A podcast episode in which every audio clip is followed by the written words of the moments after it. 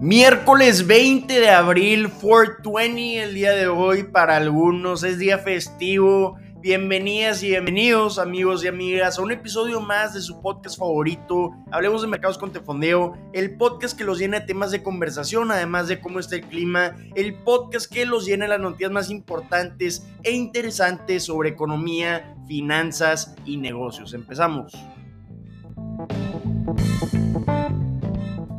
Empezamos hablando como siempre cómo amanecieron los mercados el día de hoy, pero antes vamos a hacer una pausa para hablar de cómo va el año 2022. Ha sido un año interesante, si vemos lo que ha comentado el Fondo Monetario Internacional, dijo que espera ver un crecimiento económico débil globalmente, pero si vemos los resultados trimestrales de las empresas, recuerden que estamos en medio de la temporada, la primera temporada de resultados trimestrales del año, pues estamos viendo algunos resultados negativos, pero también algunos sólidos y esto es lo que ha provocado un abril tranquilo. Los inversionistas no han provocado mucha volatilidad en los mercados. Entonces, si vemos el comportamiento del Nasdaq en lo que va del mes de abril, podemos ver un incremento de 1.5%. Si vemos el comportamiento del Dow Jones, ha incrementado casi 1% en lo que va de abril. Y si vemos el S&P 500, está caído un 1.8%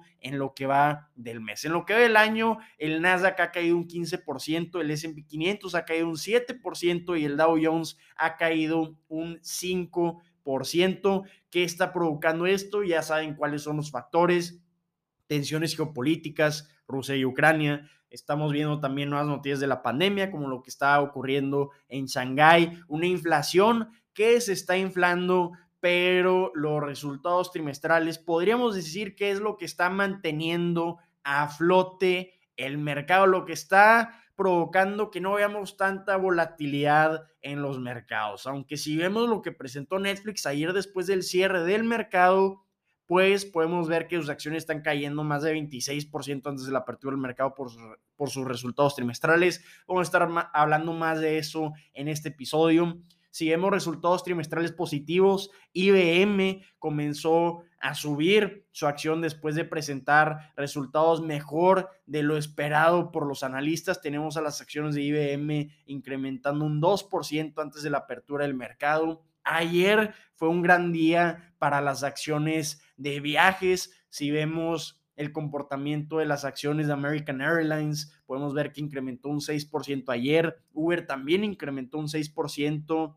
Norwegian Cruise Line y Carnival incrementaron un 5% y Win Resorts incrementó un 6% después de que Florida dijera que ese mandato de tener que tener un cubrebocas era ilegal. Entonces ya la gente puede estar sin cubrebocas y esto provocó movimientos muy positivos en estas acciones de viajes. Ayer también vimos una recuperación en los bancos. Si vemos cómo se comportaron las acciones de JP Morgan, vimos un incremento de 2%. Los resultados de Johnson Johnson ayer también fueron muy buenos, incrementaron sus acciones un 3% después de presentar estos resultados. Y lo único que cayó ayer de todos los sectores fue el sector energético. Vimos que el petróleo está ahora un 17% abajo de su máximo histórico del 8 de marzo, que fue 123.70 dólares por barril. Entonces, básicamente, eso podríamos decir que es el resumen de las noticias más importantes de lo que va el año 2022. El día de hoy tenemos un día tranquilo como ha sido el día de abril. Además, qué manera de celebrar un día tranquilo el día de hoy, 420, día festivo. Para algunos tenemos al Dow Jones subiendo 62 puntos o un 0.20%, tenemos al, al S&P 500 subiendo un 0.10% y al Nasdaq bajando un 0.06%. ¿Qué está provocando los movimientos en los mercados el día de hoy, pues más que todo los resultados de Netflix es algo que está provocando estos movimientos que estamos viendo, estas, estos resultados de Netflix de los que vamos a estar hablando en unos momentos provocaron la caída también de otras empresas de streaming de sus acciones. Entonces va a ser un día interesante el día de hoy. El día de hoy, después del cierre, vamos a estar viendo los resultados de Tesla. Van a ser unos resultados interesantes porque presentó entregas de vehículos menor a lo que esperaban los analistas. Entonces vamos a ver si sus resultados superan lo que están esperando los analistas. Vamos a ver cómo se mueven sus acciones después del cierre del mercado. También después del cierre presenta United Airlines. Entonces tenemos un día, podríamos decir que activo el día de hoy. Señoras y señores, probablemente estemos presenciando un momento histórico para Netflix, el gigante streaming que siempre se ha estado haciendo cargo de proveer un excelente servicio a los usuarios. Nunca, a pesar de la presión de los inversionistas, quiso poner anuncios en su plataforma, pues ayer dijo que probablemente estén implementando un servicio de suscripción a bajo precio a cambio de publicidad por presión de los inversionistas. Entonces está llegando el momento con el que tanto estaba luchando el gigante de streaming. ¿Y por qué está llegando este momento? Porque ayer, 19 de abril, Netflix presentó sus resultados trimestrales después del cierre y desafortunadamente tenemos a sus acciones cayendo antes de la apertura del mercado más de 26 con esta caída de 26%, ya estamos viendo una caída de más de 63% en las acciones de Netflix desde su punto más alto de noviembre. ¿Qué asustó tanto a los inversionistas para ver esta caída de 26%? Pues lo principal, perdieron suscriptores por primera vez en 10 años. Netflix presentó una caída de 200 mil suscriptores en el primer trimestre del año 2022. Esto va en contra, mucho, muy en contra de los 2.5 millones de usuarios que esperaba agregar la plataforma de streaming. Además, para rematar esta caída de 200 mil usuarios, dijo Netflix que espera perder 2 millones de suscriptores globales para el segundo trimestre 2022, que es en el trimestre en el que estamos actualmente. Entonces, después de presentar eso, rápidamente comenzaron a caer las acciones de Netflix después del cierre del mercado y algo a lo que le echó la culpa Netflix de estos resultados, de esta caída en suscriptores, como ya dijimos, la primera en 10 años, es que sus suscriptores están compartiendo contraseñas.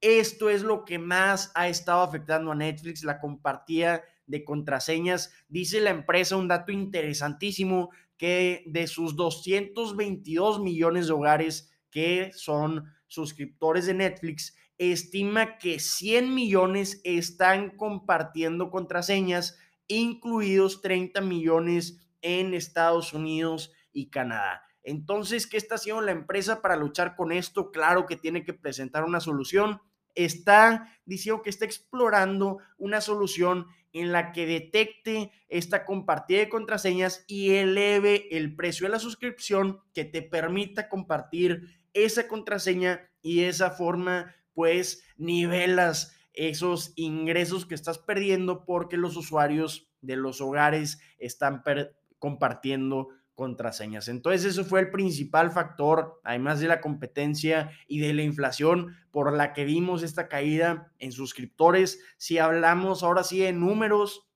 en los resultados, hablando de ingresos, vimos que subieron casi un 10% los ingresos a 7.870 millones de dólares, cuando los analistas esperan en promedio 7.930 millones de dólares, que como sabemos está por debajo de las estimaciones de los analistas los ingresos que presentó Netflix. Y algo muy importante también de decir es que Netflix por años había presentado un crecimiento en ingresos de más de 20% y ahorita fue casi un crecimiento de 10% en ingresos. Entonces, esto tampoco le gustó para nada a los inversionistas. Ahora, como ya comentamos, esta caída en suscriptores, antes tenían 222 millones de suscriptores, ahora tienen 221 4.6 millones de suscriptores. Entonces también vimos una caída en los suscriptores globales de la, de la plataforma. Hablando de utilidades, vimos una utilidad de 1.600 millones de dólares que está por debajo de los 1.700 millones de dólares que había presentado el año pasado en el mismo periodo. Algo bien importante decir que no vimos en muchos lugares es que sí, está bien, perdió 200 mil suscriptores Netflix durante estos primeros tres meses del año, pero lo que no se comentó es que perdieron 700 mil usuarios porque Netflix cerró operaciones en Rusia. Entonces, cerrar sus operaciones en Rusia le costó 700 mil suscriptores a la empresa. Entonces, está bien.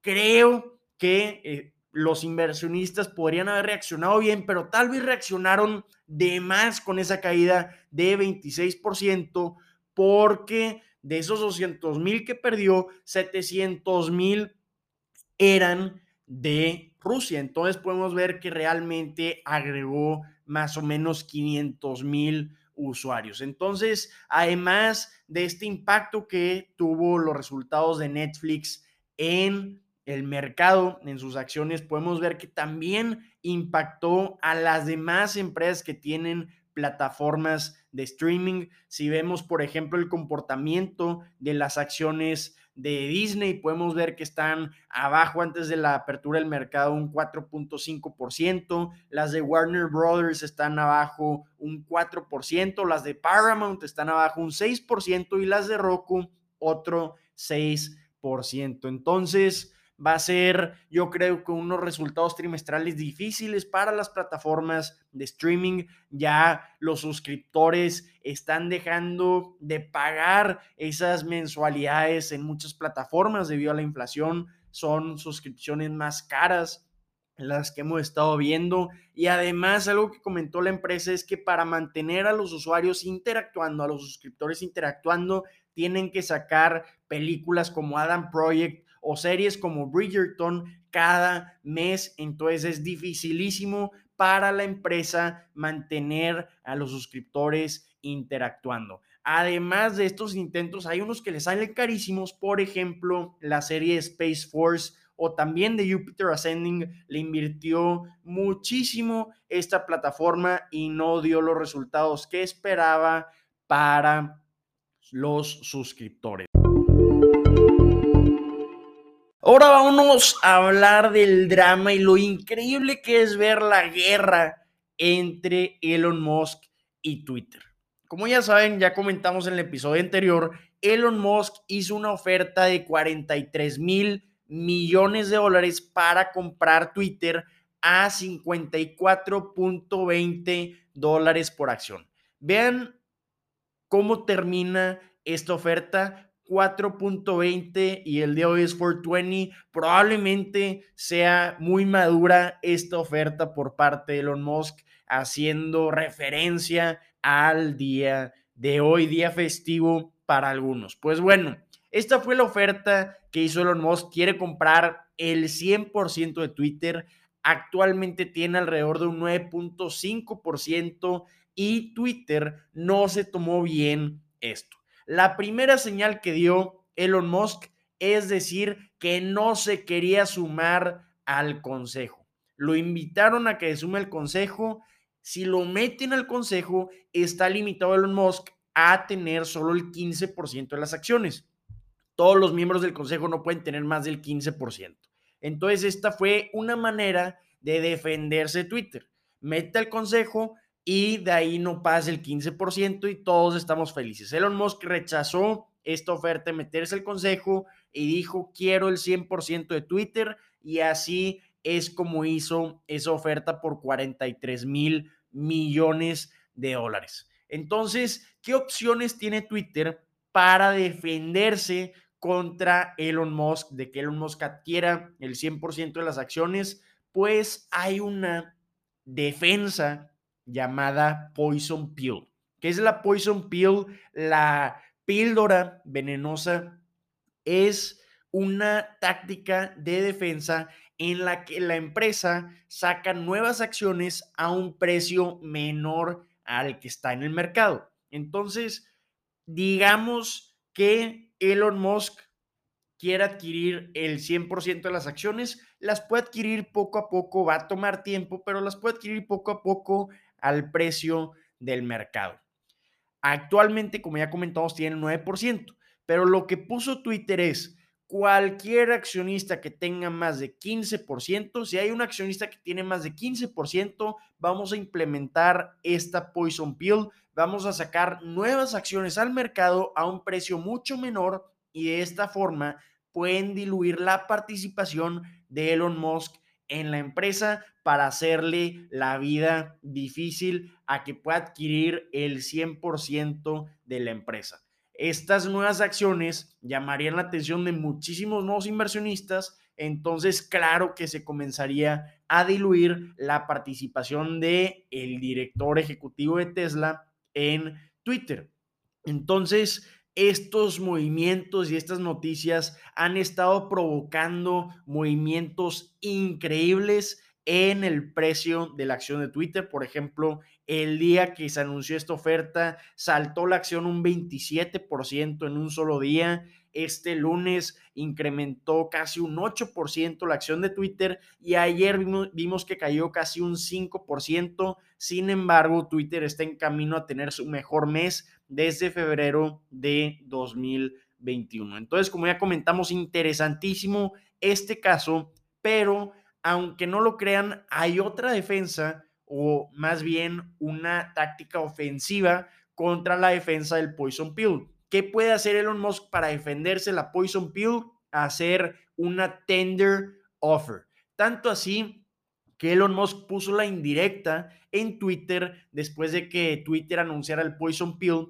puso un tweet diciendo Love Me Tender. Entonces, va a estar interesantísimo porque una tender offer es una oferta pública, una oferta que hace Elon Musk al público en la que dice que por un periodo de tiempo va a adquirir las acciones de la empresa a un precio mayor al del mercado. Entonces aquí, en lugar de hacerle la oferta a Twitter, en lugar de comprar acciones poco a poco, está haciendo una oferta directa a todos los poseedores de acciones de la empresa para comprarle estas acciones a un precio mucho mayor. Entonces, eso es la actualización de esta guerra entre Elon Musk y Twitter. Hasta el momento, claro que vamos a estar dando seguimiento a estas noticias. Vamos a ver qué nos trae, qué sorpresas nos trae Elon Musk el día de hoy. 420 probablemente va a estar lanzando más indirectas de su guerra con Twitter.